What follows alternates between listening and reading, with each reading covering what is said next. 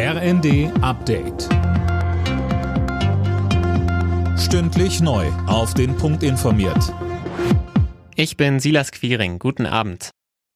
Rechtsextremismus bleibt die größte Bedrohung für die Demokratie in Deutschland. Das hat Innenministerin Faeser bei der Vorstellung des aktuellen Verfassungsschutzberichtes gesagt. Einzelheiten von Daniel Bornberg. Die Zahl der rechtsextremen Straf- und Gewalttaten ist im letzten Jahr zwar erstmals seit 2018 wieder gesunken, das Potenzial gewaltbereiter Rechtsextremer bleibt aber unverändert hoch. Etwa 13.500 hat der Verfassungsschutz konkret im Visier.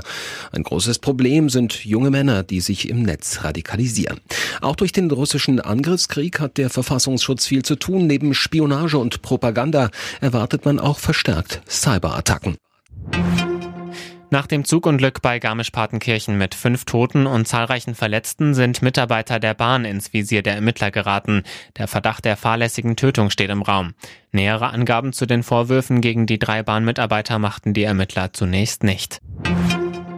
Nach dem 1 zu 1 gegen Italien steht für die deutsche Nationalelf heute in der Nations League der nächste Klassiker an. Es geht gegen England. Die Engländer haben ihr Auftaktspiel gegen Ungarn zwar verloren, dennoch sagt Man City-Profi Gündogan, ich erwarte natürlich einen extrem starken Gegner. Ich glaube, in der Breite haben die Engländer wirklich ein fantastisches Team und können gefühlt drei Nationalmannschaften aufstellen. Viele von denen kenne ich auch persönlich aus der englischen Liga, aus meiner eigenen Mannschaft. Und dementsprechend weiß ich, dass äh, wir auf einen sehr, sehr starken Gegner treffen und äh, wir dafür bereit sein müssen.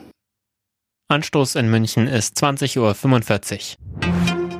In Zukunft soll es in der EU einheitliche Ladekabel für Elektrogeräte geben.